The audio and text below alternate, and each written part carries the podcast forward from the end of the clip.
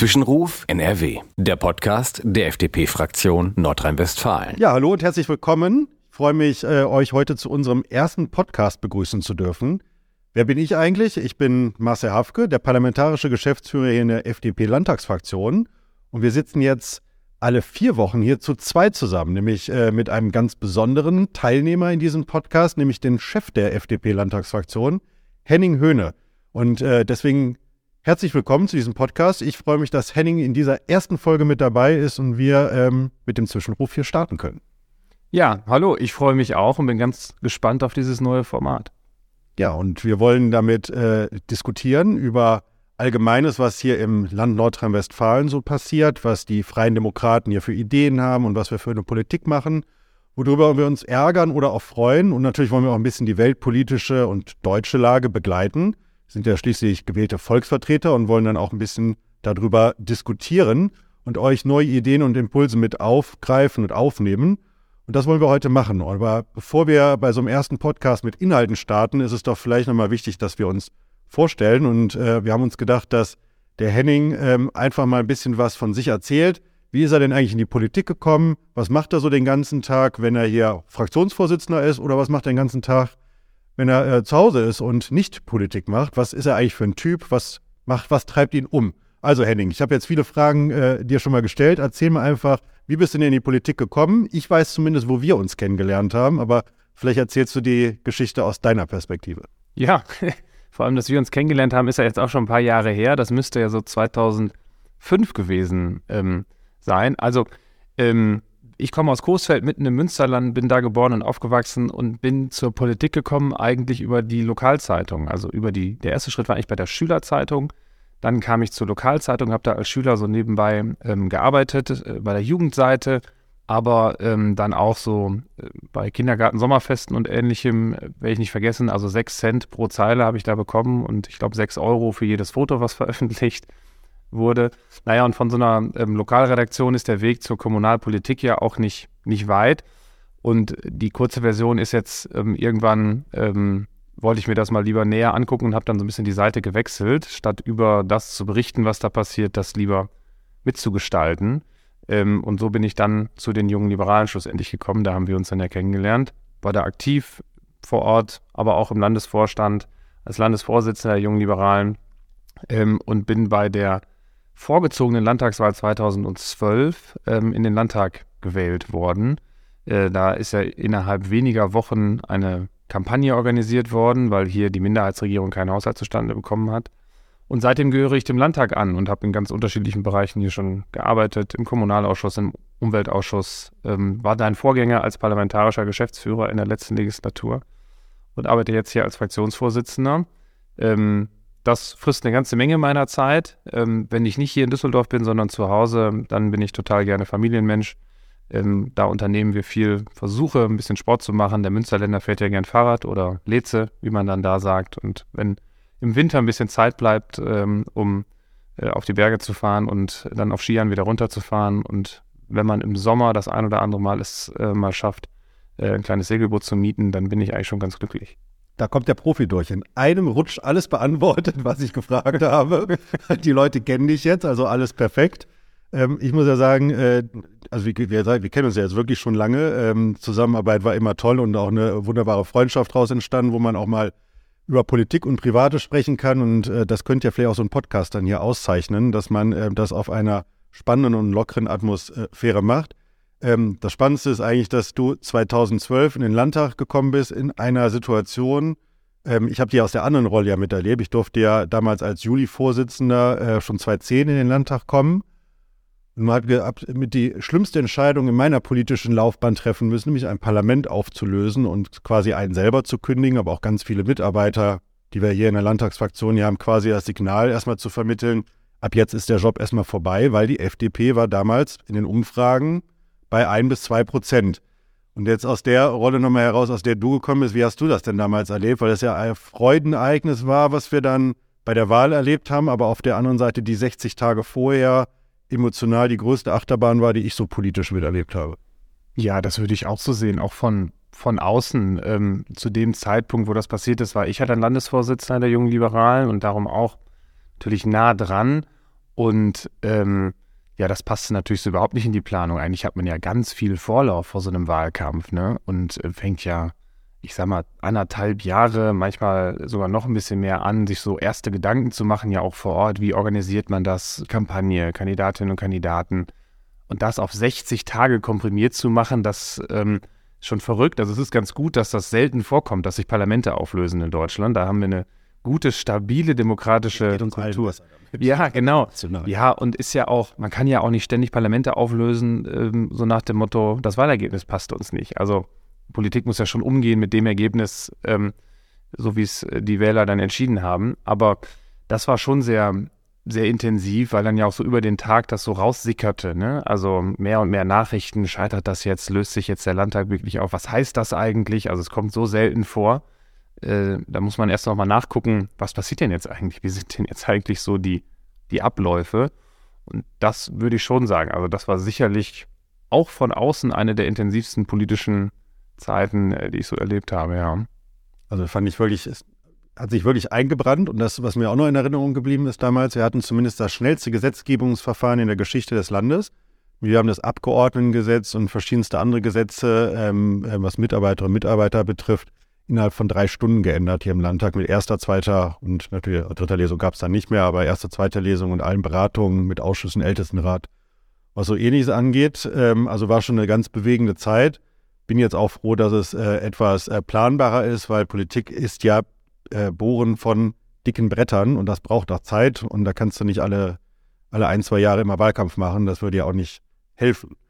So, ich denke, das machen wir nämlich mal so ein bisschen, dass wir immer so ein bisschen starten mit einem lockeren Einstieg über das, was uns so bewegt. Und am Anfang ist es vielleicht in der ersten Folge immer mal nochmal spannend mitzubekommen, äh, wen ihr denn hier eigentlich an den Mikros sitzen habt. Aber wir wollen über Politik sprechen und das ist das, was uns ja alle umtreibt, euch als Zuhörerinnen und Zuhörer und uns natürlich hier im Alltag in der Politik.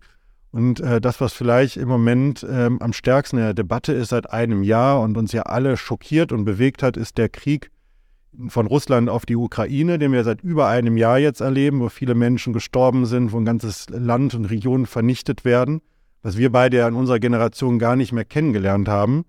Und ähm, ähm, das kann ich ja zum, zumindest vorwegnehmen, wir sehr dankbar sind, dass die äh, FDP im Bund und auch hier im Land sehr klar aufgestellt ist und für Frieden und Demokratie ähm, sich einsetzt und dafür aber auch die Ukraine in dieser Kriegsphase unterstützt. Und haben auf der anderen Seite jetzt eine Demonstration am Wochenende erlebt, wo äh, Frau Wagenknecht und Frau Schwarzer an der Spitze äh, demonstriert haben für eine komplett andere Politik. Äh, Friedenspolitik haben sie das genannt.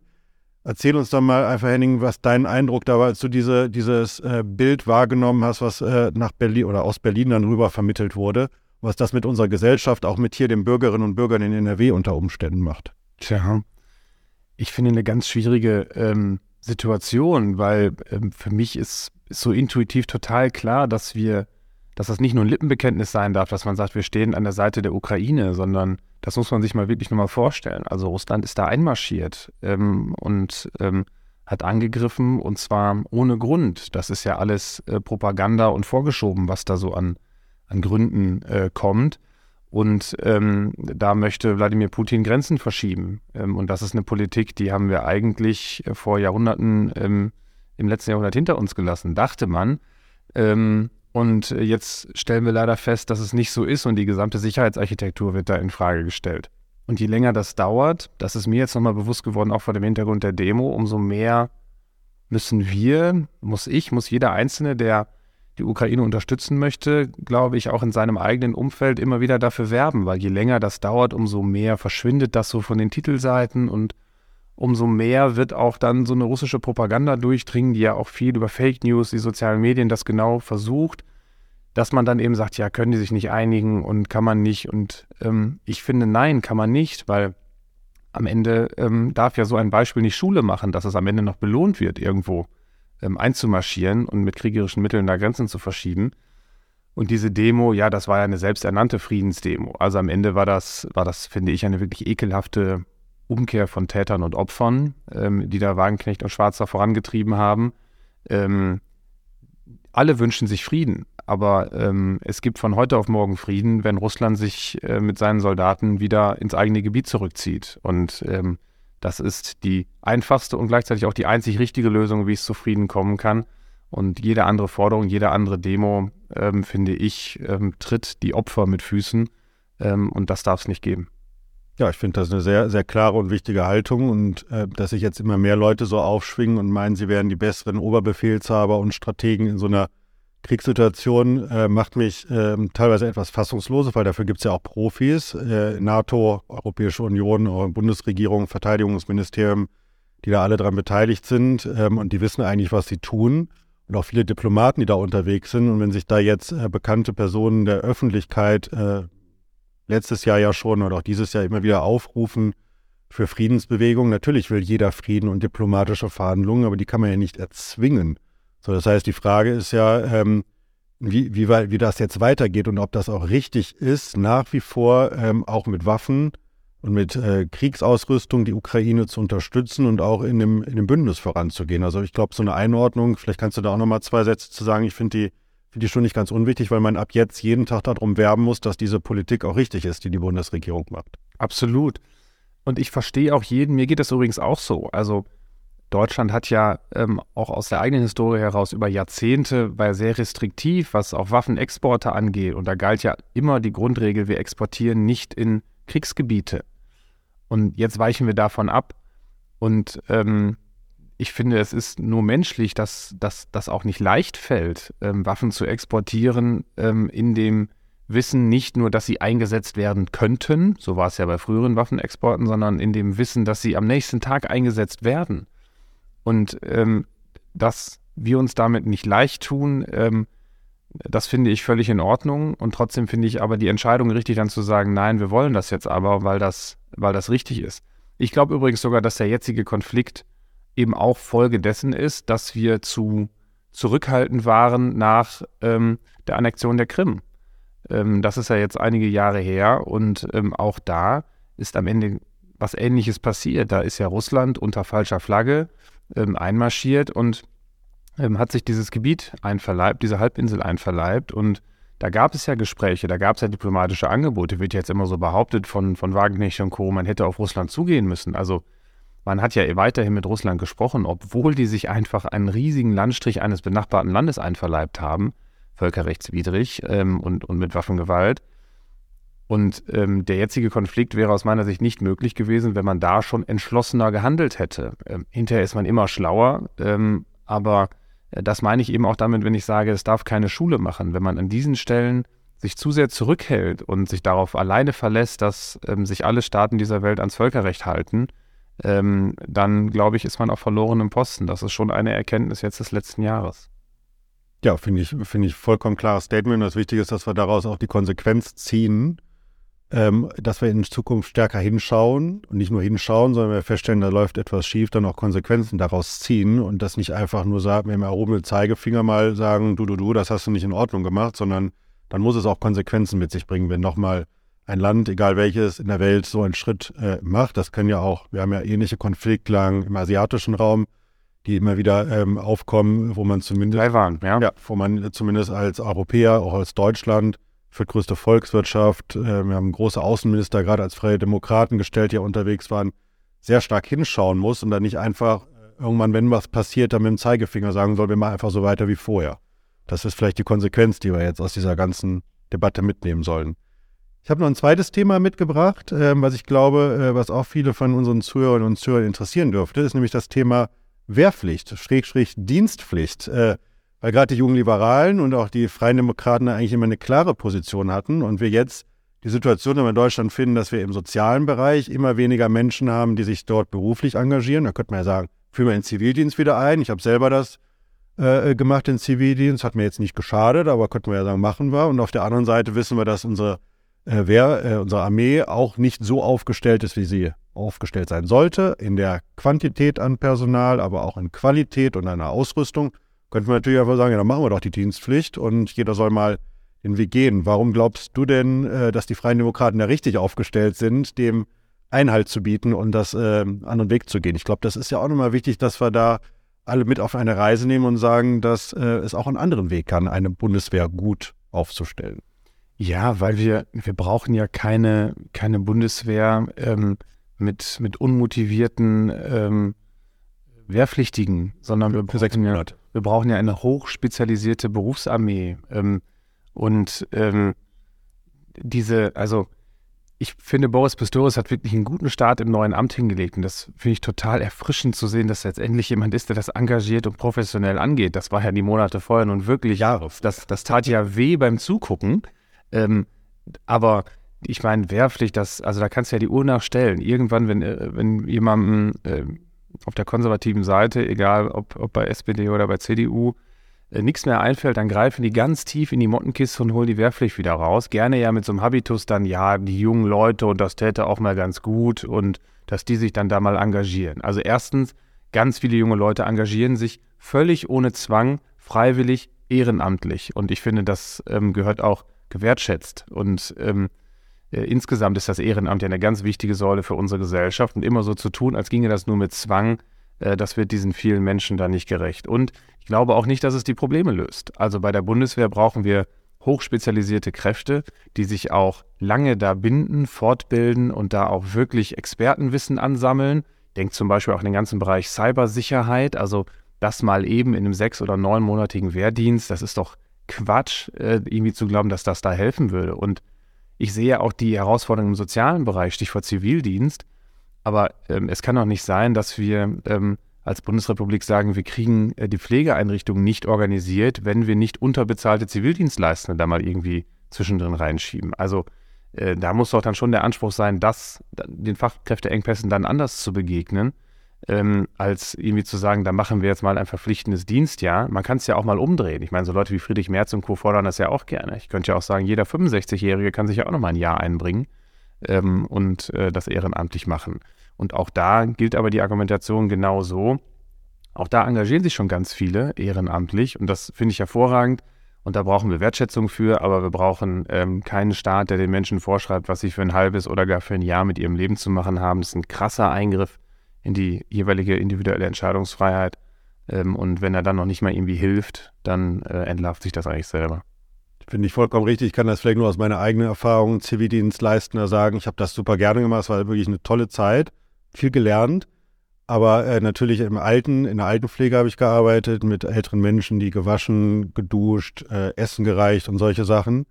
Und äh, muss man sagen, das hat, das hat Spaß gemacht, aber äh, äh, auf einem hohen Niveau qualitativ die zu unterstützen, geht natürlich nicht. Ich konnte ja quasi immer nur mit den anderen Pflegekräften hinterherlaufen und hinter denen aufräumen und ein bisschen äh, gesellschaftlichen Smalltalk mit den älteren Personen äh, leisten. Und ähm, deswegen ist es vielleicht eher mal richtig drüber zu sprechen, wie kriegen wir solche Berufsfelder so gut aufgestellt, dass wir in Zukunft keinen Fachkräftemangel mehr haben. Also fände ich spannender für alle Beteiligten. Ja, und gerade übrigens in dem, in dem sozialen Bereich, finde ich auch, darf man, finde ich, entwertet so eine Diskussion über so eine Dienstpflicht auch ganz schnell das, das Fachwissen der Pflegekräfte.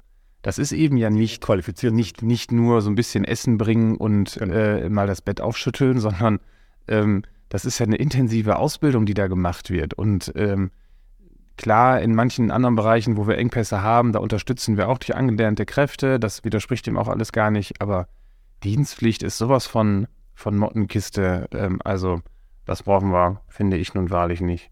Nee, das sind wir uns schon mal einig, das ist schon mal gut. Ja. Ich habe ich hab noch ein, äh, ein drittes Thema, bevor wir den nächsten, den nächsten Step machen, weil ich das, äh, wir haben das gestern bei uns in der Landtagsfraktion, äh, wir tagen ja immer dienstags, äh, hier alle Fraktionen im Haus, äh, wir haben das also gehört, ihr hört am, am, der Wortwahl, dass heute Mittwoch ist, ähm, dass wir das aber gestern in der Fraktion diskutiert haben, weil der Vorschlag auch aufgekommen ist aus der Bundesregierung ähm, von Herrn Wirtschaftsminister Habeck zum Thema Heizungsverbote oder beziehungsweise Ölver Ölheizungsverbote und Gasheizungsverbote ähm, ab, glaube ich, was war es geplant? 20. 24, ab Heute. 1. Januar.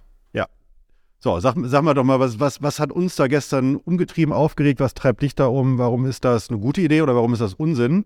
Wie könnten wir es vielleicht besser machen, dass wir unsere, unsere Immobilien äh, CO2-neutral hinbekommen? Also klar ist, wir haben im Gebäudesektor ja total viel zu tun. Ähm, das ist ja der Sektor, der die Klimaziele regelmäßig nicht einhält. Ich glaube, das liegt unter anderem daran, dass wir uns zu lange konzentriert haben, bei Neubauten die Daumenschrauben jedes Jahr mehr anzuziehen, was energetische Standards angeht. Und darüber haben wir so ein bisschen vergessen, dass wir mit 100 Euro mehr in ganz vielen alten Gebäuden viel mehr CO2 hätten sparen können. Also so dieser Gedanke, wo kann ich mit 100 Euro eigentlich am meisten CO2 einsparen. Das ist nicht mehr im Neubau, sondern ähm, das ist schon lange im, im Bestand. Viele, viele Gebäude aus den 50er, 60er Jahren, wo man viel tun kann. Ähm, und was bei dem Habeck-Vorschlag aus meiner Sicht einfach, einfach Quatsch ist, was übrigens auch gefährlich ist, ist, dass damit ja jetzt einherginge, so wie es jetzt vorgeschlagen ist, dass wir funktionierende Heizung, auch funktionierende, relativ effiziente Gasheizung zum Beispiel dann zwangsweise ausbauen, verschrotten, um dann eine neue Heizungstechnik einzubauen. Das entspricht nicht meinem Bild von Nachhaltigkeit, sondern wir haben natürlich die Klimaziele, aber wir müssen doch auch schauen, dass das bezahlbar bleibt für die Leute und Wohnen ist ohnehin extrem viel teurer geworden in den letzten Jahren und ähm, die Handwerker hätte ich auch gerne gesehen, die in der Lage sind, innerhalb kürzester Zeit jetzt Hunderttausende von Heizungen auszutauschen. Ja, wo soll die, welche Heizung soll ich kommen? Ja, in welche wer soll da eingebaut werden? Habeck setzt ja Stromheizen. Habeck setzt offensichtlich auf die Wärmepumpe. Ja. Ähm, geht ja gar nicht in jedes Haus. Und genau, geht gar nicht in jedem Haus. Ähm, und in Bestandsgebäuden ja, den Boden rauszureißen und nachträglich eine Fußbodenheizung einzubauen. Also auch das ist nicht nachhaltig, ähm, sondern schweineteuer äh, und eignet sich einfach in vielen äh, Bereichen nicht. Und dann muss man einfach, ähm, finde ich, etwas ganzheitlicher fragen, was ist denn jetzt eigentlich effizient und was hilft uns wirklich? Und bevor dann Leute eine funktionierende Gasheizung rausschmeißen und sich dann für viel Geld eine neue kaufen, könnte man ja auch Anreize setzen, dass sie dieses Geld investieren, nicht indem funktionierende Technik kaputt gemacht wird und verschrottet wird, sondern indem sie dann zum Beispiel dämmen und das in neue Fenster oder so investieren. Ähm, das hilft dann dem Klima eben auch aber schrittweise. Also wir müssen über den Zeitstrahl sprechen. Ähm, wir wissen doch auch alle, was passiert denn wohl mit Preisen von Wärmepumpen, wenn ich, wenn ich sage, mit so wenig Vorlauf, ab 1.1. gibt es nur noch Wärmepumpen. Da, da gehen doch die Preise in die Höhe und gehen durch die Decke. Ähm, da reiben sich ein paar Leute die Hände. Ich gönne jedem jeden Euro, aber das ist doch keine vernünftige Politik, sondern das ist mit der Brechstange. Und ich habe es gestern bezeichnet als, als Angriff auf die Mittelschicht, äh, die das ja am Ende bezahlen muss. Und genau das ist es. Ja, die Mittelschicht sind wir alle, die nämlich jeden Morgen arbeiten gehen und aufstehen unser Land hier nach vorne bringen und die müssen den ganzen Spaß dann bezahlen im Ergebnis und ich finde das immer gut, die Einordnung, die Frage nämlich, ob das wirklich dann auch nachhaltig ist, wenn man die gesamte Lebensleistung von Technik ja betrachten muss, von der, von dem ersten, von der ersten Produktion bis zum Verschrotten hin und wenn man dann Sachen vorher aus dem Netz nimmt, äh, ist das oder von der Produktion oder von dem, vom Betrieb rausnimmt, ist das immer schwierig. Also von daher glaube ich, auch nochmal wichtig für alle, die uns zuhören, dass man diese Haltung doch weitertragen sollte. Ähm, das ist, äh, da diesen Ideen Einhalt zu bieten. Ja, was machen wir sonst noch so in der Landtagsfraktion? Wir ähm, sitzen jede Woche zusammen, diskutieren über die Großwetterlage und überlegen uns, wie wir unser Land ein Stück besser machen können. Und ein Teil davon sind natürlich die Plenarwochen. An den Plenarwochen, nächste Woche ist wieder eine, sitzen wir hier drei Tage, alle Parlamentarier, 195 haben wir im Moment, zusammen und diskutieren über verschiedenste Themen. Und wir wollen natürlich so einen Parlamentsbetrieb ähm, auch spannend gestalten und über die Ideen diskutieren, die nach unserer Auffassung die Menschen umtreiben. Und da picken wir uns von unseren zwölf Anträgen, die wir dieses Mal eingebracht haben, immer jetzt einen mal raus und sagen, das ist unser Highlight-Antrag und stellen den auch mal ein bisschen vor und sagen, was passiert denn da eigentlich, warum ist denn das für die Freien Demokraten wichtig, warum beschäftigt das viele Menschen oder entscheidet das Leben der, in Zukunft hier in Nordrhein-Westfalen. Und ein Thema, was wir am gestern verabschiedet haben und nächste Woche diskutieren werden, ist der Antrag, wir machen unsere Gemeinden smarter durch mehr Zusammenarbeit. So, Henning, was heißt denn das? Wie kriegen wir denn, du bist langjähriger Kommunalpolitiker vor Ort unterwegs gewesen. Wir haben jetzt fünf Jahre regiert. Wir haben das Thema Smarte Cities auch mit Andreas Pink war damals in Angriff genommen. Was können wir machen, äh, damit unsere Verwaltungen und Gemeinden digital werden und die Bürger davon einen Nutzen haben und nicht hinterher vor Terminals stehen und nicht mehr wissen, wie was funktioniert, sondern tatsächlich das Leben besser wird? Ja, die Gemeinden gestalten ja alles das. Das, das klingt ja manchmal so ein bisschen abgedroschen, ne? So die, äh, das, das Leben passiert vor Ort und die Gemeinde gestaltet den Alltag, aber es ist eben genau so. Ähm, alles das, was an Gesetzen beschlossen wird im Bund, im, im Land, schlussendlich wird fast alles davon äh, durch die Stadt, durch die Gemeinde, wo ich lebe, äh, umgesetzt und gestaltet. Und ähm, ja, die Digitalisierung, die Chancen, die sich daraus ergeben, wenn man es gut macht, die treiben uns ja um als freie Demokraten und ähm, eben in dem Sinne nicht nur zu sagen, wir digitalisieren die Prozesse so, wie wir sie heute haben, also ein, ein Formular online zu stellen, was ich früher im Bürgerbüro einfach ausgefüllt habe, das ist nicht Digitalisierung, sondern Digitalisierung ist ja auch die Chance, äh, bestehende Prozesse wirklich nochmal neu zu durchdenken und komplett zu überarbeiten.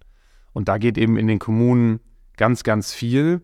Äh, die Kommunen sind zuständig für die Straßenbeleuchtung.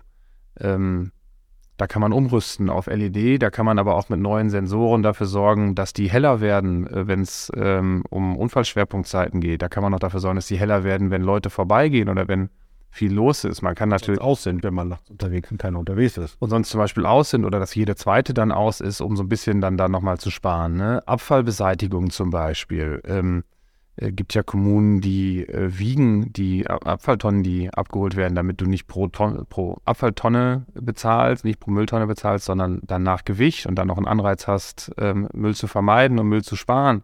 Oder überhaupt erst zu kontrollieren, ist die Mülltonne eigentlich überhaupt angemeldet bei der Stadt oder wurde die irgendwann mal abgemeldet? Das ähm, wissen ja die Müllwerker in dem Moment nicht, wo sie mit dem Auto vorbeifahren oder Greifarm holt sich eben da die Tonne. Also gibt ganz, ganz viele Bereiche, auch in der Zusammenarbeit zwischen, äh, zwischen Kommunen, natürlich auch in der Abwicklung, wenn ich Kind zur Kita anmelde und die Gebühren berechnet werden müssen und, und, und, wo wir ganz viele Möglichkeiten haben, die noch gar nicht so richtig genutzt werden. Also Beispiel aus meinem Privatleben ist gerade diese Kita-Anmeldung gewesen, da letztes Jahr. Kriegst ein Formular, musst das handschriftlich ausfüllen, äh, mit Daten, die der Kommune alle vorliegen und mit Gehaltsdaten. Ähm, da frage ich mich ja als Bürgermensch, das Finanzamt weiß doch, wie viel ich verdiene, fragt da doch nach. So. Da muss man einen Briefumschlag packen, Briefmarke drauf und dann, ja, dass die Post nicht streikt. Und, und so der Politikprofi weiß natürlich, ja, das Finanzamt ist ja nicht die Stadtverwaltung, es sind ja unterschiedliche Behörden und ja, das stimmt. Aber ich finde, das hat halt den Bürger nicht zu interessieren. Also welche Firma, wenn ein potenzieller Kunde anruft, würde ihm dann sagen, ja, Sie sind jetzt aber hier leider in der internen Verwaltung gelandet, ich lege jetzt auf, Sie müssen selber zusehen, wo Sie klarkommen. Also der Staat als Ganzes, finde ich, muss einfach immer den Ansatz haben zu sagen, lieber Bürger, dir kann ja egal sein, wie wir uns intern organisieren, aber wir regeln das jetzt hier für dich, egal ob die Kommune zuständig ist, das Land oder der Kreis. Und äh, da gibt es einfach ganz viele Chancen und die wollen wir gerne äh, heben und darum unser Antrag und darum auch unser ja, Hauptantrag, unser Highlight-Antrag in der kommenden Plenarwoche. Ja, das Leben der Menschen leichter machen vor Ort und da kann man die Digitalisierung nutzen das ist ein Beispiel, was, was mir immer so einfällt dazu. Also ich ärgere, ich weiß nicht, wie es euch geht, aber ich ärgere mich immer darüber, wenn ich Papiermüll wegbringe.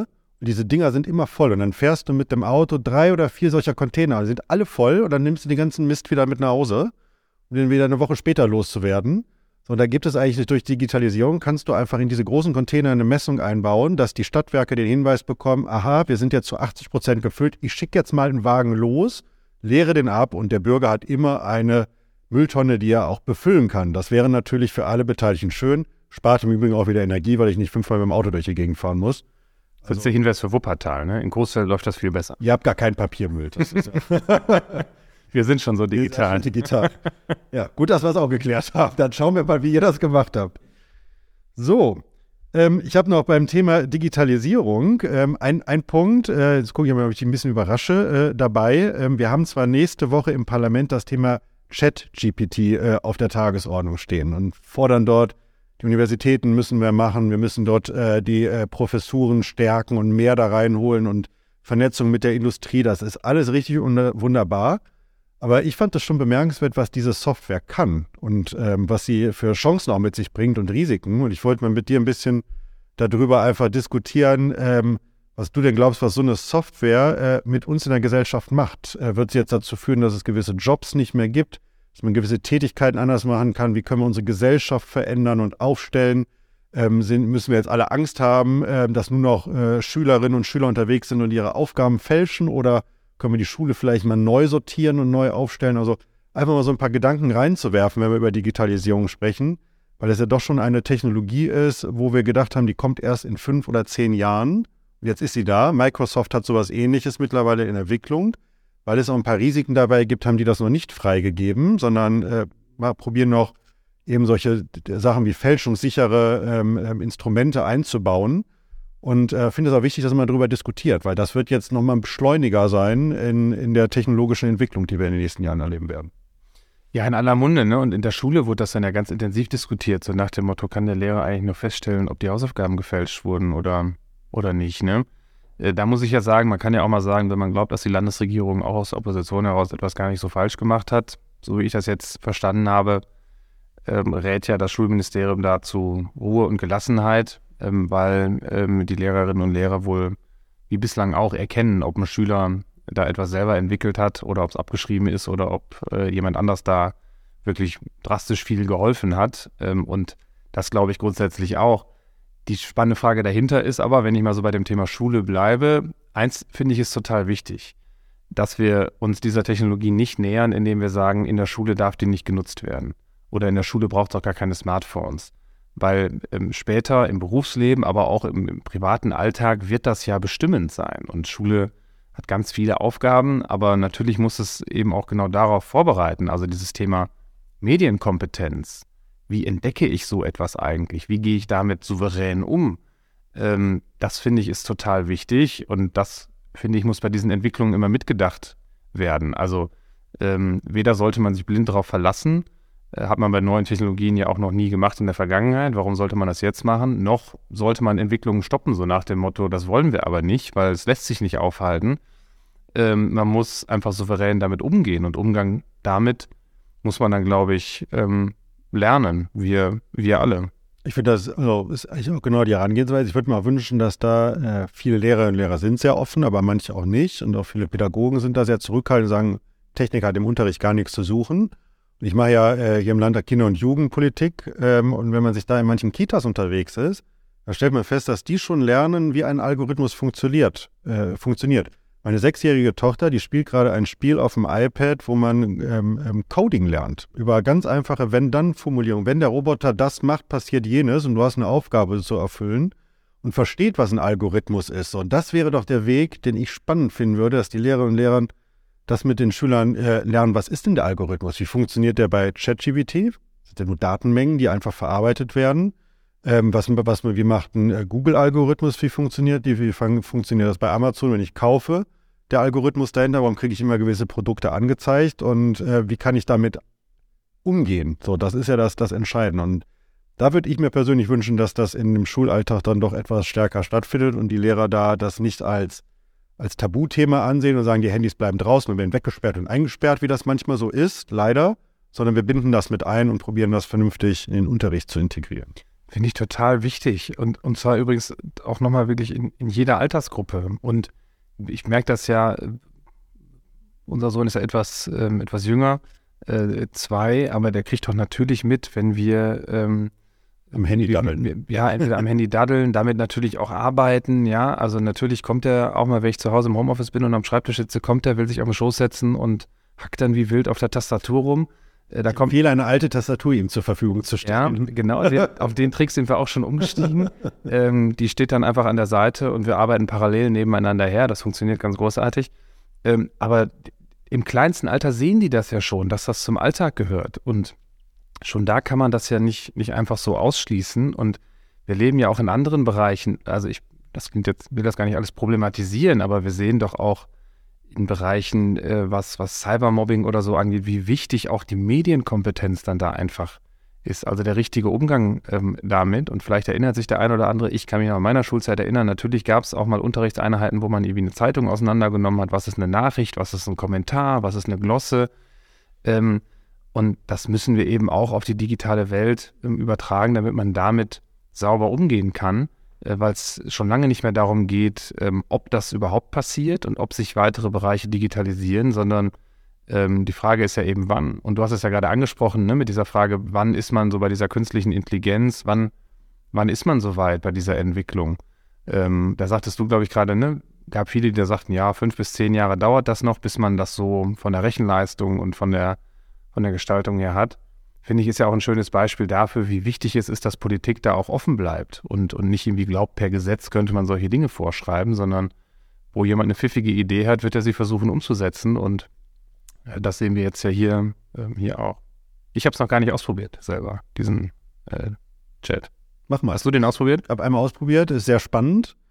Ich habe auch gesehen, dass unser äh, Pressesprecher das ja mal ausprobiert hat und mal äh, dem ähm, Algorithmus mal gefüttert hat mit ein paar Fragen zu den Freien Demokraten was wir gut machen, wo wir besser werden können. Und die Antworten, das hätte auch ein Positionspapier von uns selber werden können. Also es ist schon, brauchen wir auch selber nicht mehr schreiben. Wir können demnächst einfach auch die Software befragen. Das macht unser Leben vielleicht auch ein bisschen einfacher. Ja. Zeit gespart. Zeit gespart, war wirklich schon spannend. Also es kann wirklich schon, schon interessant. Es ist nicht alles perfekt, was da rauskommt, aber die es sind manche spannende Impulse, weil das werden ja einfach Datenmengen von allen möglichen Plattformen und Veröffentlichungen zusammengetragen und daraus dann ein Bild gebastelt. Also das ist schon, das kriegst du ja selber gar nicht mehr nachgebracht. Was ich halt immer, glaube ich, wichtig finden würde, egal wie die Entwicklung weitergehen, ist sicherlich die Transparenz. Also hat das jetzt ein Mensch entschieden oder nicht? Und natürlich brauchen wir auch an gewissen Stellen, finde ich, zumindest absehbar, also ich kann mir schlechterdings nicht vorstellen, dass irgendwann wirklich ganz grundlegende Entscheidungen von Maschinen getroffen werden. Das, finde ich, muss schon ein Mensch sein ähm, den man anfassen kann, den man wie in unseren Fällen wählen oder auch wieder abwählen kann. Das, das gehört ja zur Verantwortung auch mit dazu. Aber ähm, da, die Chancen, die darin liegen, sind doch, sind doch riesig groß. Wir reden in so vielen Bereichen. Eingangs haben wir kurz darüber gesprochen, so im Bereich Pflege haben wir angerissen, reden wir über Fachkräfteengpässe. Überleg mal auch, was wir einsparen könnten ähm, an, an Prozessen oder in, in Prozessen gar nicht, um insgesamt etwas einzusparen, sondern um einfach die Personen, die da sind, in Bereichen einzusetzen, wo es einen Menschen braucht, in der Pflege, im, im Zwischenmenschlichen. Das lässt sich ja nicht durch künstliche Intelligenz ersetzen, das Gespräch und, und äh, die menschliche Nähe.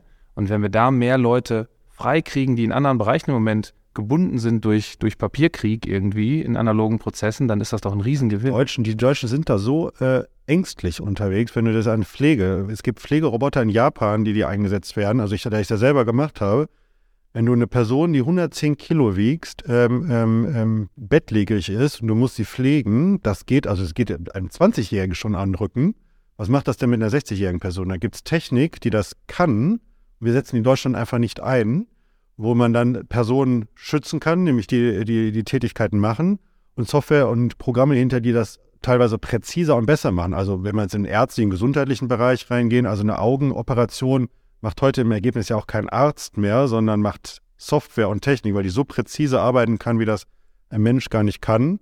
Und durch, wenn wir unseren Datenschutzregeln mal, das können wir mal gerne in einer anderen Folge machen, diskutieren würden, auch als Freie Demokraten, du hast ja so viele Möglichkeiten. Du kannst zum Beispiel alleine durch Stimme feststellen, ob jemand ähm, ähm, ähm, Stimmbandkrebs hat, ähm, dort äh, Entwicklungen sind.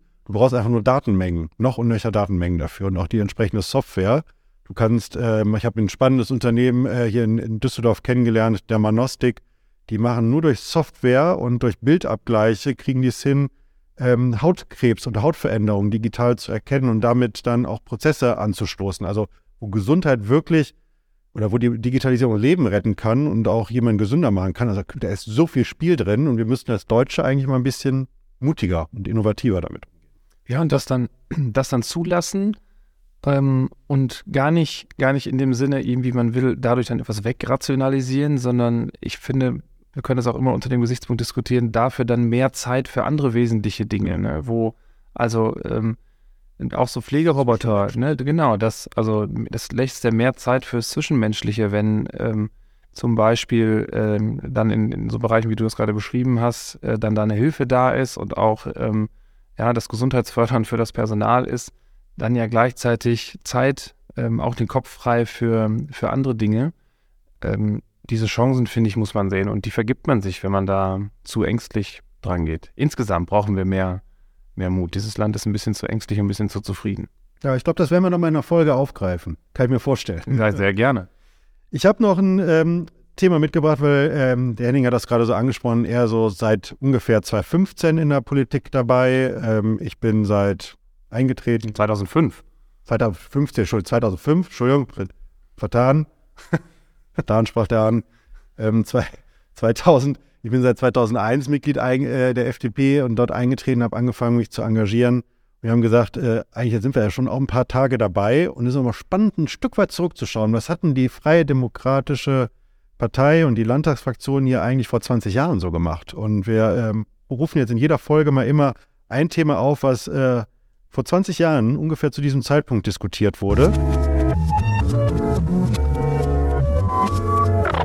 Im Landtag vor 20 Jahren. Das war damals das Thema, ähm, was die FDP beantragt hat, zum Beispiel im ehrenamtlichen Bereich für Sportlerinnen und Sportler, die Übungsleiterpauschalen anzupassen. Ähm, die war damals noch sehr, sehr gering. Wir haben gesagt, als FDP, die müsste doch sich etwas äh, besser ausgestalten, um die Leute zu motivieren und Anreize zu geben und auch zu entlasten. Die damals lag damals bei 1850 Euro. Wir haben jetzt mittlerweile auf 3000 Euro ähm, angestiegen. Spannend ist, wenn man sich das anschaut, wer damals den Antrag mitgezeichnet hat, war unter anderem nicht nur Jürgen Möllemann als Fraktionsvorsitzender, sondern der heutige Bundesvorsitzende der FDP und Finanzminister Christian Lindner, der ja unserer Fraktion hier angehörte. Und äh, wollte einfach mit dir nur so, einen Kurzimpuls dazu reinholen, weil es, ob, würdest du sagen, das ist heute immer noch ein Thema? Ist das besser geworden innerhalb von 20 Jahren? Oder ähm, haben wir jetzt mittlerweile genug äh, Steuerfreibeträge, dass äh, alle, die Übungsleiter sind, sagen können, ach, da kann ich aber gut nebenher mein, mein, meinem Hobby und meinem Ehrenamt nachgehen? Da schließt sich ja so ein bisschen der Kreis ähm, zur Wertschätzung ne, von ehrenamtlichem Engagement, was wir, was wir eingangs hatten. Also das treibt offensichtlich die FDP-Landtagsfraktion schon, schon länger um. Äh, da kann ich an dieser Stelle auch einen kleinen Werbeblock machen. Wir haben in der letzten Legislatur mal eine Studie gemacht zum Wert des ehrenamtlichen Engagements. Ist bei uns auf der Homepage verfügbar ähm, wo wir einfach äh, mal haben untersuchen lassen, wie viele Stunden werden eigentlich so ehrenamtlich geleistet und was wäre denn eigentlich, wenn man das auf einmal bezahlen müsste. Ähm, das wollen die Menschen ja gar nicht, das ist ja der Wert vom, vom Ehrenamt, aber damit man mal ein Gefühl dafür bekommt, wie wertvoll das im übergeordneten Sinne so ist. Ähm, und darum würde ich auch mal sagen, ich finde ähm, so eine steuerfreie Pauschale, so für die Übungsleiter, die das machen, zum Beispiel in Sportvereinen und da dann Jugendmannschaften trainieren, ähm, das finde ich schon, schon wichtig. Ähm, ich glaube, den meisten kommt es da nicht auf 10 Euro mehr oder weniger an. Das habe ich noch nie so erlebt. Aber ich finde das Signal, dass man dann zum Beispiel sagt, so, ähm, das, ihr sollt ja zumindest jetzt nicht mehr Kosten haben oder dann darauf komplett sitzen bleiben, sondern so ein bisschen kommen wir da entgegen. Das ist, finde ich, schon das, was dann der Staat auch tun sollte. Ähm, und äh, dass die Leute eben nicht das Gefühl haben, sie haben hinterher Nachteile durch dieses Engagement, egal ob jetzt finanziell oder irgendwie in anderer ähm, Hinsicht. Aber so wie ansonsten Preise steigen, wird man sich sicherlich auch solche Pauschalen immer wieder ähm, anschauen müssen. Und ähm, wir haben bei uns in der ähm, Fraktion viele, die, ähm, eigentlich alle, die äh, entweder jetzt ja auch noch viel, aber vor allem ähm, auch auf dem Weg äh, vor der Politik und abseits dessen ehrenamtlich ganz vielfältig engagiert waren und sind und die das darum sehr gut kennen. Darum wird das immer ein Thema für uns bleiben.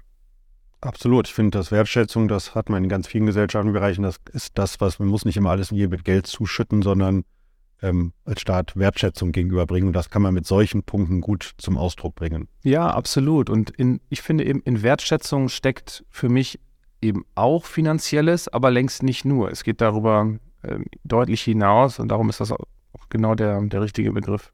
Ja, spannend. Der Kommentar der Woche. Wir wollen auch jedes Mal in so einer Folge äh, hier aufrufen, einen Kommentar der Woche, weil ihr habt die Möglichkeit, äh, uns auf natürlich auf so gut wie allen Social Media Kanälen zu folgen und dort auch äh, mal Kommentare zu hinterlassen, zu sagen, das habt ihr gut gemacht als FDP oder schlecht gemacht oder ich finde die Position richtig oder falsch oder was die Landesregierung da macht, ist ja auch ganz toll oder ist vielleicht doch nicht so schön. Und wir picken uns mal immer einen Punkt raus und rufen den auf und wollen noch mal kurz drüber sprechen. Im Übrigen könnt ihr uns zu, diesen, äh, zu dieser Folge auch ein Feedback geben. Äh, gerne auch eine Sprachnachricht. Wir haben die Möglichkeit, das hier mal dann einzuspielen, mit euch dann nochmal so ein Feedback reinzuholen. Weil Politik lebt ja nur davon, dass wir auch äh, Meinungen hören. Ähm, egal, ob das zu so einer Folge hier ist, zu einzelnen Themen, die wir aufrufen, oder zu Pressearbeit, Öffentlichkeitsarbeit oder zu Anträgen der, im, im Landtag. Also von daher nutzt die Möglichkeit, mit uns zu kommunizieren. Und das hat der Peter Brandt nämlich gemacht auf Facebook. Der hat sich zur unserem Post zur A45 Rahmedetalbrücke geäußert. Und das ist ja ein brandaktuelles äh, Thema, was äh, seit Wochen äh, diskutiert wird und jetzt aktuell auch. Und er hat dort geschrieben ähm, als Kommentar, also dieser Minister, damit meint er den äh, Verkehrsminister Krischer hier in Nordrhein-Westfalen, hat doch gar kein Interesse an Straßen.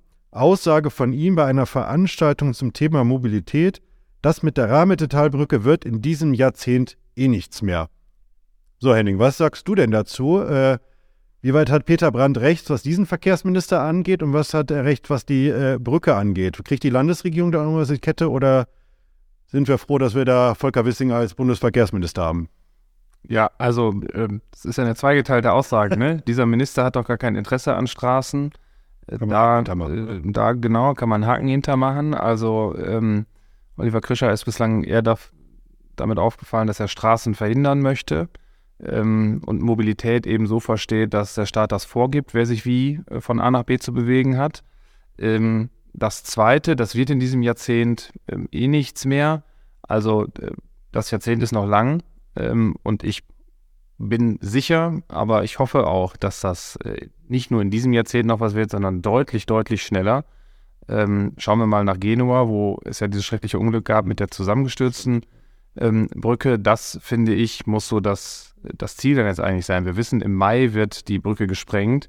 Ähm, und dann muss alles getan werden, haben wir hier ja auch als Fraktion immer gesagt, alles getan werden, damit diese Brücke schnellstmöglich neu gebaut wird, um da die Anwohner von den Verkehren zu entlasten, die jetzt die gesperrte Brücke umfahren müssen. Ist auch eine starke Industrieregion, Top 3 Industrieregion in Deutschland. Viele Hidden Champions. Ähm, ganz viele Mittelständler, Hidden Champions ähm, und äh, die brauchen funktionierende Infrastruktur und äh, ich bin der Erste, der sagt, Radwege, Schiene, ähm, Wasserstraßen ausbauen. Aber ohne die Straße wird es nicht gehen und ohne diese Brücke wird es sowieso gar nicht gehen. Ähm, insofern äh, bin ich froh um jeden freien Demokraten, der Verantwortung in Regierungen trägt, ähm, auch um Volker Wissing. Und ähm, das muss so schnell wie möglich jetzt bearbeitet werden weiterhin. Wir werden mal ein bisschen den Kollegen Krischer hier im Landtag treiben müssen, dass er äh, nicht nur ideologische Politik im Sinne der Grünen macht, sondern eben alle Bereiche der Mobilität nach vorne bringt. Und dazu gehört auch den Automobilverkehr, denn die Menschen wollen ja auch ähm, mit dem Auto unterwegs sein und ähm, brauchen da auch Leute an der Seite, die das voranbringen. Ja, was äh, kann ich euch so abschließend mit auf den Weg geben? Ähm, wir haben noch immer eine kleine Terminankündigung für euch, weil wir äh, finden das ganz toll, wenn ihr uns hier folgt und ähm, unseren Podcast bis hierhin schon mal gehört habt. Wir wollen aber auch äh, mit euch in den Diskurs eintreten und euch einladen. Und zwar am 22. März findet in Essen im Oktogon ähm, eine Veranstaltung statt. Da könnt ihr euch auf unserer Homepage äh, zu anmelden. Und zwar haben wir Christoph Käse zu Gast. Äh, der ist bei The Pioneer im Podcast, im Tech-Podcast unterwegs. Der hat ein Buch geschrieben, ähm, Life Changer. Ich weiß, dass der Henning das gelesen hat. Äh, ich selber habe das auch gelesen, war eins. Fast ganz gelesen. Ich, fast ganz. Ein Drittel habe ich noch vor mir. Also, ja. ja, das, aber bis zum 22. März muss das sitzen. Ähm, ich, vielleicht ein kurzer Eindruck von dir zu dem Buch. Äh, kann, kannst du dich noch daran erinnern? Ich fand es eines der besten und innovativsten Bücher, die ich seit langer Zeit gelesen habe. Ja, weil das so zum Nachdenken anregt ähm, und eben nicht so, ähm, nicht so in kleinen Bahnen denkt, sondern bewusst ganz groß und sehr ähm, grundsätzlich. Und das macht einfach Spaß, weil das anregt, sich auch eigene Gedanken zu machen. Also ähm, absolute Leseempfehlung. Ja, und wenn wir über Mut sprechen und er stellt dann mal Unternehmen vor, die mutig in Deutschland Politik machen, die über Kernfusion forschen, Marvel Fusion in München zum Beispiel und mal sagt, was hier eigentlich gehen kann, wenn man mal Menschen lässt in diesem Land. Ähm, das ist also super spannend und wie man Probleme, ob das den Klimawandel oder Mobilitätsfragen äh, lösen könnte. Ähm, also von alle, die Lust haben zu wissen, was in unserer Zukunft passiert, die können gerne zu dieser Veranstaltung kommen. Meldet euch bitte nur vorher an. Wir freuen uns, äh, euch dort zu sehen. Ja, und abschließend bleibt es dann vielleicht Danke zu sagen für die erste Folge. Wir haben jetzt fast eine Stunde lang äh, gesprochen miteinander. Ähm, ich weiß nicht, wie es dir gegangen ist, Henning. Ich fand es einen sehr spannenden, angenehmen Plausch, den wir hatten über die große Wetterlage. Und äh, wenn wir Lust haben, machen wir beide das jetzt zusammen alle vier Wochen, würde ich vorschlagen. Ja, genau. Da freue ich mich drauf. Ja, es wird cool. Ich freue mich auch drauf. Und damit euch dazwischen nicht langweilig wird, wir haben gesagt, wir wollen auch immer mal andere Menschen nochmal kennenlernen, nicht nur FDPler mit dem FDP-Parteibuch und die hier im Land unterwegs sind, sondern auch die aus Kunst, Kultur, Sport ähm, und wo auch immer in der Gesellschaft unterwegs sind, hier einladen. Das machen wir immer in der zweiten Woche dazwischen. Da holen wir dann mal einen Gast dahin, um euch Ideen und Impulse mitzugeben, aber auch selber, um schlauer und klüger zu werden. Und ähm, so dass ihr alle zwei Wochen, im Regelfall freitags, dann einen neuen Podcast äh, der FDP-Landtagsfraktion, Zwischenruf hier in Nordrhein-Westfalen habt. So, und wie das so guter Schluss sein sollte, erstens freuen wir uns über gute Bewertungen. Bitte gebt uns fünf Sterne. Äh, wenn ihr uns nicht so gut fandet, dann schweigt einfach oder meldet uns das.